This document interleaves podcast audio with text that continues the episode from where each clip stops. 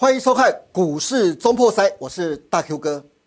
今年可以说是台股 ETF 啊最风光的一年，总受益人数连续十二个月创新高，来到五百八十五万人，可见大家多热爱台股的 ETF 啊。可是总结一年下来，你知道哪些台股 ETF 的绩效表现最好？明年又该买哪些台股 ETF 才最有赚头呢？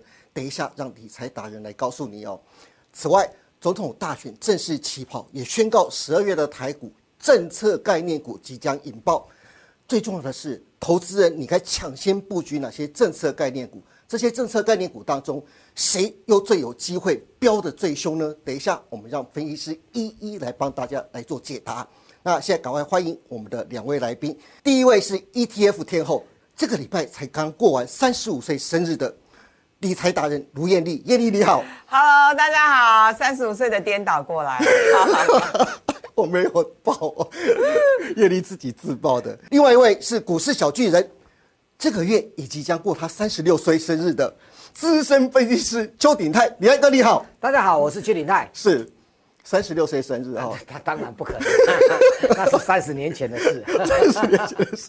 好，这今天欢迎两位来宾呢。那现在我们赶快先进入到我们今天的主题，总结一年下来，大家想不想知道哪些 ETF 表现的最好呢？赶快请艳丽来告诉我们。艳丽，今天你要来帮我们来做总体检呢？今年的台股 ETF 谁表现的最好？哎，听说有两档哎，报酬率超过百分之五十哎。对。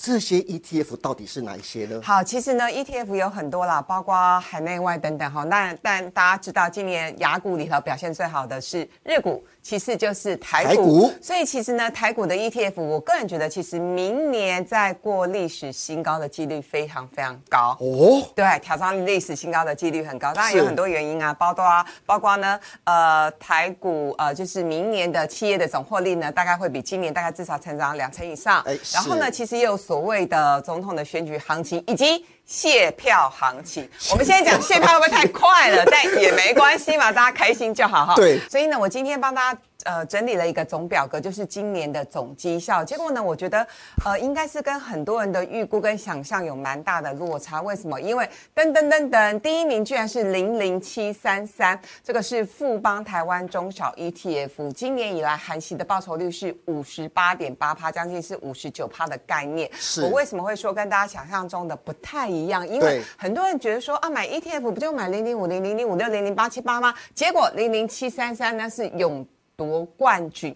啊，主要就是呢，如果大家有印象的话，其实最近的 OTC 股票、中小型股票非常强势，对，没错，对，所以呢，我想啊，就是这个连接中小型的 ETF，大表现也会很强劲。然后第二名是零零九一五高股息 ETF，是凯基优选高息三十，是。还息的报酬率。五十趴，我觉得非常不容易耶，很厉害耶。对，其实呢，今年零零五零大概涨幅是不到二十趴。是。那这档高息 ETF 呢，不但是台股原型的第二名，同时也是台股高股息的 Number One。所以我觉得待会有花点时间可以稍微讲一下。不过叶丽啊，这这两档七三三跟九一五真的有跌破我的眼镜。哎，真的哈，真的。因为你不熟吗？还是因为你觉得一方面成分股？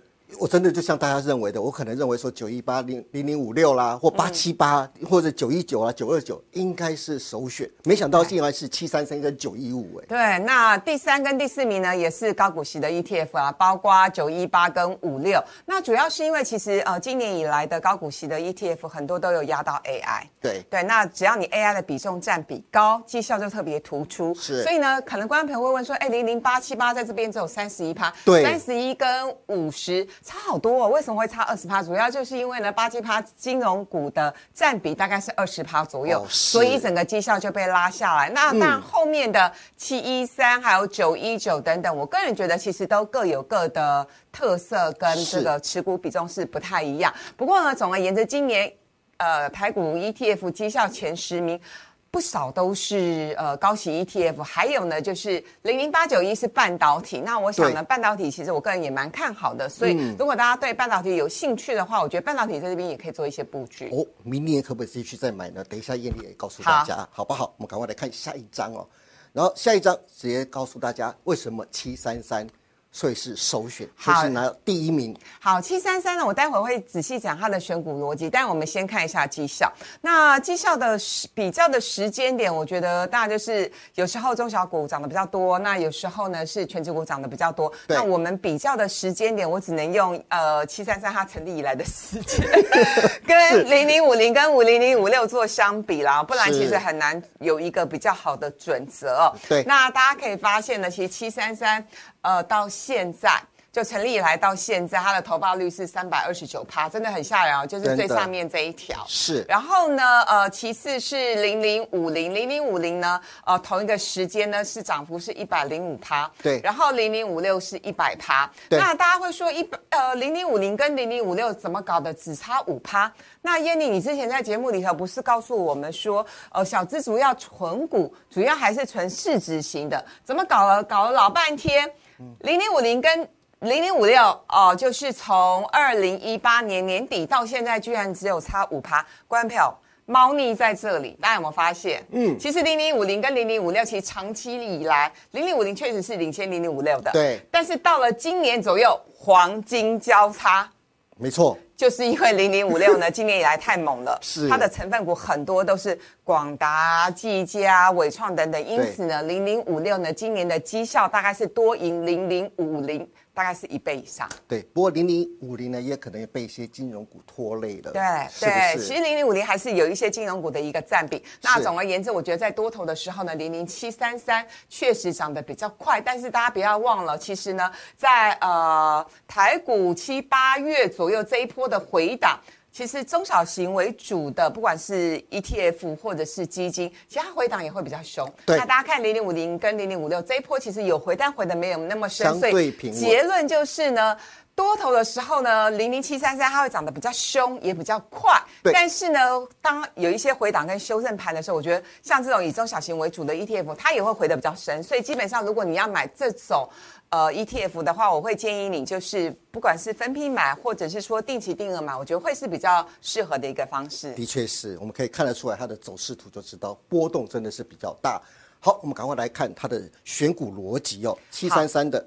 好，七三三其实简单来说就是市值前五十大先剔掉。好，这跟零零五零完全不一样。零零五零就是市值前五十大的好公司都在一篮子里头，可是零零零七三三就是市值前五十大的都不要，那剩下的台股都被选进去了，也不是，它还是有一些呃筛选的逻辑跟标准，包括第一个成交金额好，要最近这一年成交金额从大到小，而且呢前二十趴呢你要透过流动性的一个检验。是，那另外呢，它也特别针对就是。是刚刚讲的成交量、周转率等等，以及上市满一年，还有呢，波动度就是特别大的。特别特别大的，它也会做一些剔除。为什么？因为基本上呢，你中小型股票波动就已经很大了。那如果呢，波动又特别大的，但它有一些筛选的一些公式啊，哈。是。如果波动度又特别大的，它就会做一些删除。所以基本上，我觉得零零七三三这个非常适合小资族跟年轻人。哎，真的，我觉得也喜欢，就是波动比较大的一些投资人也是非常适合七三三。对，没错。对，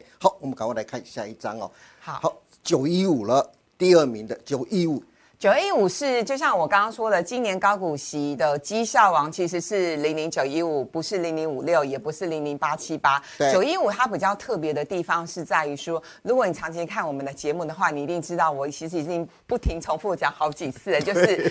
五六是预测未来一年的现金股息股息值利率，对，所以呢，它就是预测的功能。嗯，八七八呢是过去三年配息的稳定度哦。好，那九一五呢，我个人为它下的结论跟注解是，九一五就是零零五六跟零零八七八的综合版。对，好，为什么呢？因为呢，它既参考过去，就是这三年的现金值利率，它同时也。考量现在就是最近这一年的现金值利率配息的状况，是，同时也预测未来就是最近这四季 EPS 的总和乘以这三年股利的平均的发放率。总而言之，过去、现在、未来，通通都参考到了。所以呢，我觉得它的这个选股的逻辑蛮厉害的，蛮有特色的哈。真的。那比较不一样的地方是说，其实现在高股息 ETF 已经有十七档了，有些高股息 ETF 它动辄配息十趴以上。对。但是呢，它有可能就是第一个，它填息没有填那么快，速度比较慢一点。呃，第二个就是速度特别慢，哈。对。或者是说它不见得每一次都会填息成功。那我觉得零零九一五这一波会让股民喜欢的原因是，大家看一下它今年呃就是。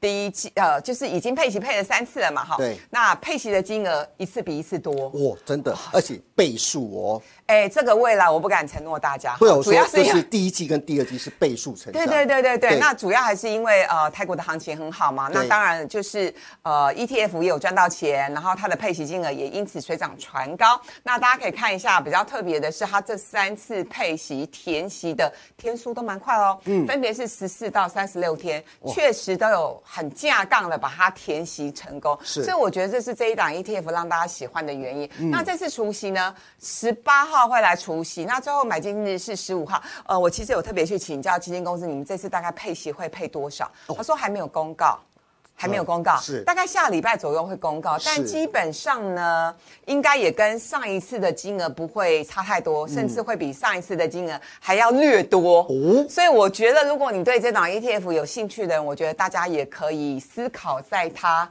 除夕之前，看看是先做一个卡位动作，是零零九一五哦，各位投资人可以参考一下。好，我们赶快来看一下哈，下一张是绩效的表现的。对，其实零零九一五跟零零五零五六，对我觉得它其实的绩效是在伯仲之间哦。就是我们也把呃九一五其实大概成立一年多，我觉得有点年轻。是。那呃，如果常年收看我们节目的人就会知道，我觉得一档好的 ETF，我对它的注解就是，它在多头的时候涨得比大盘。多在空头的时候，它要比大盘呃跌的少，就是领涨抗跌哈。是好，OK。那所以呢，如果我们就零零九一五成立以来的时间跟零零五六跟八七八做一个相比的话，大家会发现其实零零九一五是五十二点三三趴，那跟零零五六四十五趴比较起来，当然。五到六趴之间是有一点点的差距了哈。对。不过基本上我会觉得是风水轮流转的一个情况，意思是说零零五六会不会在明年又有一波新的行情？我觉得就要看接下来 AI 是不是会冲的特别快。是。因为零零五六的 AI 其实是占比是最高的，就是在所就是呃在零零五六的 AI 持股占比有比零零八七八还有其他高股息 ETF 有略多，所以大家可以看一下这个是零零九一五的重要的。持股包括广达群，哎，群光今年以来涨了一倍，真的是很厉害厉害。那联强，然后建鼎，建鼎也是好多高股息 ETF 的主要的核心持股。是，嗯，OK，好，这是九一五跟零零五六啊。绩效表现，艳丽认为是在伯仲之间。对，所以其实如果说大家很挣扎，就是如果我有零零五六的话，我是不是要拨一点钱去买零零九一五？嗯，我觉得这个是可以做一个考虑的。那我赶快把零零五六这张讲完。好，其实零零五六呢，已经连续十三年填息成功了。是，而且这个表格我要表达的重点是，过去这十三年来，大家有没有发现零零五六只有三年下跌？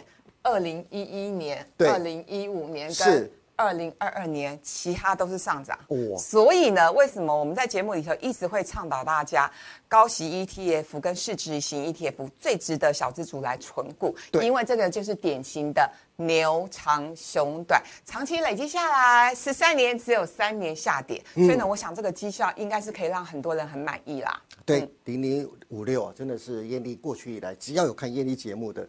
他一直在推广，大家希望如果可以的话，真的零零五六是最好的选择哦，大家可以参考看看。好，那讲到最后，我们还是要请严丽来告诉我们最重要的就是明年呢配置重点在哪里？好，我觉得呃，二零二四年有几个思考的方向，大家可以去想一下。嗯，第一个，我觉得市值型零零五零的绩效会补涨，因为台积电。我非常看好，就是那个，那也是因为我是资深小股民了哈。虽然很多的专家都认为台积电明年 EPS，大家有些人估三八三九，乐观一点的估四十。四十。可是大家不要忘，它现在在积极扩厂啊，那它的这个呃机器设备也都买的差不多，资本支出也都差不多了嘛，对不对？那我想呢，明年如果是三九四十，后年是不是有机会来到四十四、四十五块钱的 EPS？嗯，所以呢，我觉得股价会还它公道，对，时间会还它公道。是，所以呢，台积电的小股民呢，我觉得大家有点耐心。那当然，回过头来说，因此呢，现阶段台积电占比比较高的 ETF，包括零零五零、零零五二，都有机会呢来做一个落后补涨的一个机会。所以，我觉得我们不要只买高股息 ETF。二零二四年呢，我觉得市值型的 ETF 还是值得去做一些拥有。然后另外呢，高股息 ETF 依旧人气夯，为什么？因为呢，就我理解，就我知道，明年又有很多新的 ETF 要来发行了。是，真的这一波台股的结构已经完全改变，靠的就是我们这群蚂蚁雄兵哈。真的，特别是今年。对对，那呃。这一波的资金源源不绝进来的话，AI 占比高的 ETF，我觉得其实就是散户在抬轿，然后蚂蚁雄兵在抬轿。好，那 AI 占比比较高的 ETF 的绩效，我个人认为有机会相对突出，因为 AI 还是一个刚崛起的产业。然后第三个，啊，半导体就是我们台湾有很多护国神山们，所以呢，我觉得。半导体比电动车更适合长期存股，因为存股可能就是要存五年、十年，十年之后你不知道电动车相关类股的绩效如何嘛？这个产业是不是已经？呃，到了另外一个阶段，哈，没有错，对，所以我个人觉得半导体的应用是比较多的，更适合长期存股。的确也是了，像叶丽说的，既然他看好台积电，台积电相对应的一定就是半导体嘛，对不对？嗯，所以这是艳丽给大家介绍的，就是明年大家如果想要买 ETF 的话，可以往这三个方向去布局。一定会很有赚头的。那今天也谢谢艳丽，谢谢，谢谢艳丽。好，刚刚讲完 ETF，那现在接下来最重要是大盘了。刚才艳丽说的，她非常看好明年的台股的行情哦。那问题是现在刚进入到十二月份，总统大选正式起跑，政策概念股当中有哪些政策概念股是大家一定要抢先留意跟布局的呢？这个就要请到我们的股市小巨人邱鼎泰分析师了。第二个，请来。第二个，哎。所谓的政策概念股啊，你说有四大的政策概念股，到底是哪四大？然后最主要是投资人要问的是啊，这四大的政策概念股，我不可能每一个我全部都买嘛，我没有那么多钱，因为我有很多钱要去买 ETF，所以呢。如果是这些政策概念股当中的话，你会怎么选呢？好，我们先来讲一下啊，总统大选正式起跑。对啊，为什么呢？因为上个礼拜的世纪宴会在君悦，好吧？三党候选人终于确定了啊，是蓝白河啊没有成功。对，但是不管怎么样哦，兄弟登山各自努力，我们要把三个候选人的证件大概端出来看一下。对，跟他们比较联动性高的就是所谓的政策概念股。没错，也不见得就是。啊，最好是重叠的嘛。对，交集啊，我们小时候学数学不是啊？就呃呃蓝的啊，这绿的的政策啊，蓝的政策跟这个白的政策刚好交集，那个点就是焦点嘛。是，我们要选的个个股的重点哦。好，好，那好，第二个，那四大的政策概念股到底是哪四大呢？跟大家再讲一下。好，我们来看哦，大选起跑了，锁定四个政策概念股。第一个一定是生技，对，啊，这跑不掉。未来的的，我们行政院长表示嘛，啊，嗯，这个未来就是造园产业啊，对，好，所以生技成为台湾下个造园产业，这个毋庸置疑的。是，大家也不用去想它了。我刚才说蓝白绿都是有有生技的背景嘛，哈，没没错。第二个呢，我们来看就是军工，是军工现在的国防预算已经从三千亿变成六千亿了，好，就二零二四这年预算增加到四四千四百多亿。再写下历史的新高，嗯，这个商机真的是很庞大。是，我们希望说，两岸虽然可能会有兵凶战危，但最好是选举过后没有没有问题的哈。第三个，我们再来看看，就是储能产业，是啊，这一定要的哦。我们国家现在还是非核家园嘛哈，那编列了九千亿的预算，要推动这个能源的转型。注意哦，像太阳能好久没动了，对，好久没动了。对，我们以后花时间来讲这个。还有最近风力的发电又开始被炒起来了。嗯，新能源跟储能这一块，始终不管谁执政都要啦。对，根本上没电了，因为台积电嘛，说要用电嘛，对吧？好，那我们再看到碳权交易是今年的八月七号挂牌嘛？对，好，它是明年的事。第一波哦，两百八十四家的这个年排放量高于二点五万的公吨的碳排大户哦，好，将成为首波。被征收碳费的企业是对，那它这是明年的事了。对，这都明年的事情。对对对。可是，所以让进入到十二月，这四个政策概念股当中。鼎泰哥，你会选首选哪些？好，我跟你讲哦，大家要及时嘛，做股票啊哈。嗯。这个让个艳丽博沙讲啊，这个 ETF 都坑卡股啊。投资人看说，老师你讲股票会不会赶快快涨、大涨呢？能够赶在这个年底赚个红包钱来，第一个一定是生技股哦，生技第一个。第二个呢，一定是储能哦，哦，储能这个及时。一定有一些利多喽。对，有一些利多在里面。我们往下看，我们来看一下啊。那第一个。啊，最近大家已经注意到了，你看这个哦，这个这个一三二五的恒大啦，是。美这个美德也是啦，还有那说什么康纳香康纳香啊，都涨上来了，还有那个热印热印啊，什么那个做温耳温枪的，就是因为啊。梅将军大爆发是。啊，这个肺炎这个有点小复杂了，因为这个可能五六种病毒搞在一起啊，哈，对，而且大家咳得很凶哦，是，那是中国大陆，这是最主要是从中国大陆来。大家就心里要有点警觉性啊，因为他们会有有时候会掩盖一些病例的哈。是。好，那我们注意到中国爆发呼吸道感染的流行，至少现在有七种病源哦。对。那梅将军是最多的，我们国内也开始有了，东南亚地区很多地方都开始感染了。是。大家要担心是过年这段时间，对，还有元旦假期哦。是。好，瑞典你看到欧洲都有了哦。嗯。韩国的病犯是暴增的哦。对。有韩国病犯都暴增了，台湾有戒，虽然是说宣布机场要戒备，可是大家。没有办法完全防范得了嘛？对，所以预计明年农历年后会有一波流行，股价现在就反映了。但是它虽然叫是是有关的这个所所谓的这个肺炎这这些所谓的这些这些疫情啊哈，但是你不要忘了，这就是生技股。对，没错，是。还有一个非常重要的事情，就是在十二月初即将要登场的十二月初。就就是要登场的这个所谓的生医疗科技展，对，叫做医疗科技展哦。这个十一月份的时候，十月初的时候，鼎业哥就告诉大家喽。当初大家不是说有大概上千家的呃买家来台湾？对，哦，这里面牵涉到 AI 智能的这一块哦，是，还有我们广达哦，这个林百里先生。在就在在会场会演讲，嗯，他就要把 AI 跟什么跟 AI 医疗结合在一起。电子五哥当中最先布局对对对对对，所以我们要看哦，你要注意看哦，这个亚亚洲这个健康产业的这个平台，对，这是这个就是就是就是辉达跟跟广达想要布局的，是因为高这辉达还跟那个。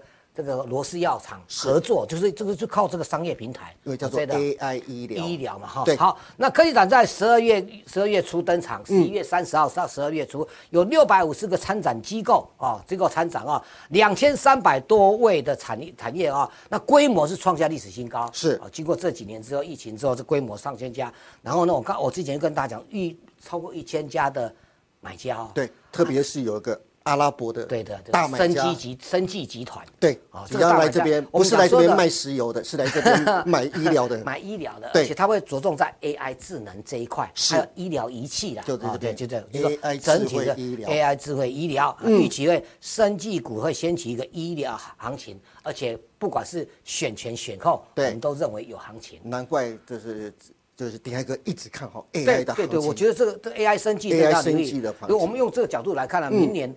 呃，明年可能也也是这一块，也是跟 AI 一起搭配上来，是连辉达都在做动作了，包括亚马逊都在做动作。对对对，OK，好，这是在生技的部分。那另外一个鼎泰哥说的储能、重电储能这一块，最近啊，事实上我们最新消息哦，最新消息哦，那经济能源大投资哦，经济部通过外商六六百二十亿、六百二十点七亿哦，开发风场及天然气啊，电厂对电这个电厂很重要，是很重要。其实我说实在，台电不太够用啦。一定是要靠这些啦。是，我们现在呃，这个包括绿能这一块都是政策，不管谁执政都要的。对，所以进入通过投投审会通过，十一月二十八号通过哈。外商对我增资到六百二十亿，之前有一些利空。对，啊沃沃旭那些利空啊，现在已经慢慢都都又增加了新的投资厂商进来了，所以沃旭那个利空不要再想它了哈。好，好，预计啊，投入海鼎二、允能及大大彰化、东南等风风风。风电厂哦，我要跟大家讲，台湾风电如果这些发展开来的话，是全世界最大的风电厂在台湾哦。哦，这是真的哦。全世界最大。对，我们如果把它开发成功它，是全世界最大的风电厂是在台湾。我以为是大陆的新疆。没有没有没有，我跟你讲，没有没有在台湾，因为台湾呢。得天独厚，是。海风很大哦，是是，所以我们加加入这一个东西的话呢，台湾会变成全世界最大的风场，大家一定要记住啊。是，那短期天然气的开发、电厂的开发等的经营啊，嗯，这个资金挹注加上政府的力量，哦，这个东西真的要留意。那这个就牵涉到风电概念股啦，嗯，重电概念股，甚至都还有。节能概念股，对，厨电概念股都在这里面。是的，而且有外商来推动。对对对对，这个效果会更好。对对，效果会更好。所以我觉得大家也要留意，我们赶着在年底之前先赚一个红包。所以待会我有三档股票来跟大家做介绍。三档股票是不是秘密？哦，待会 一定要锁定，好不好？等一下在哪边介绍呢？在大厨私房菜里面会介绍啊。等一下会告诉大家，菜嘛，是没有错。对，OK，好，那先在这边先谢谢鼎泰哥。那刚才说特别会在大厨私房菜。呃介绍啊，大厨私房菜在十一月三号的时候正式直接开播喽。那问题是，只要大家每个月只要花七十五块钱，你就能拥有刚才鼎泰哥说的，你要买生计要买哪些个股，风电要买哪些个股，那这些个股都会在大厨私房菜中介绍。叫每个月只要七十五块钱，那你每天玩当冲，每天玩隔日冲，说实在话，我真的还没看过，真的在玩当冲、隔日冲，真的能赚大钱的。你不如跟着鼎泰哥做个每一周做个小波段。还可以让你鲍鱼配龙虾，那怎么去加入呢？我们跟大家说，只要你在每一个，不管你是在 PC 版，或者说你在手机版，在影片的下方都会有一个加入的讯号，有个加入的这两个字，只要你点住加入，然后呢再付费，你就可以成为我们就是大厨私房菜的频道会员，你就会看到鼎泰哥等一下介绍的三档非常重要，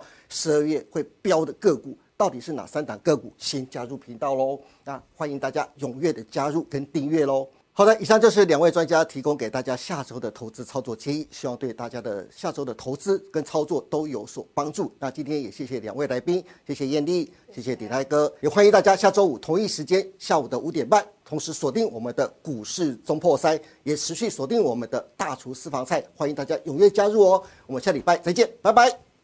股市周末赛大厨私房菜十一月三号开卖啦！为了更好的服务投资朋友，让大家都能知道老师在节目中推荐的好股、详细的进场点以及操作策略，股市周末赛特别推出大厨私房菜。不要再跟着别人玩当冲、隔日冲，那真的赚不到什么钱。与其每天赚个小鱼小虾，不如跟着老师做个小波段，让你每天鲍鱼配龙虾。投资人每个月只要花一杯咖啡的价钱，就能真正享受到老师的投资心法跟推荐的好股。真正的小投资赚大钱，就在股市中破塞。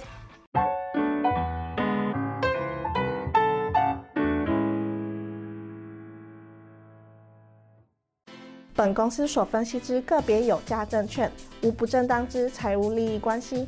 本节目资料仅供参考，观众朋友请勿看节目跟单操作。应独立判断、审慎评估，并自负投资风险。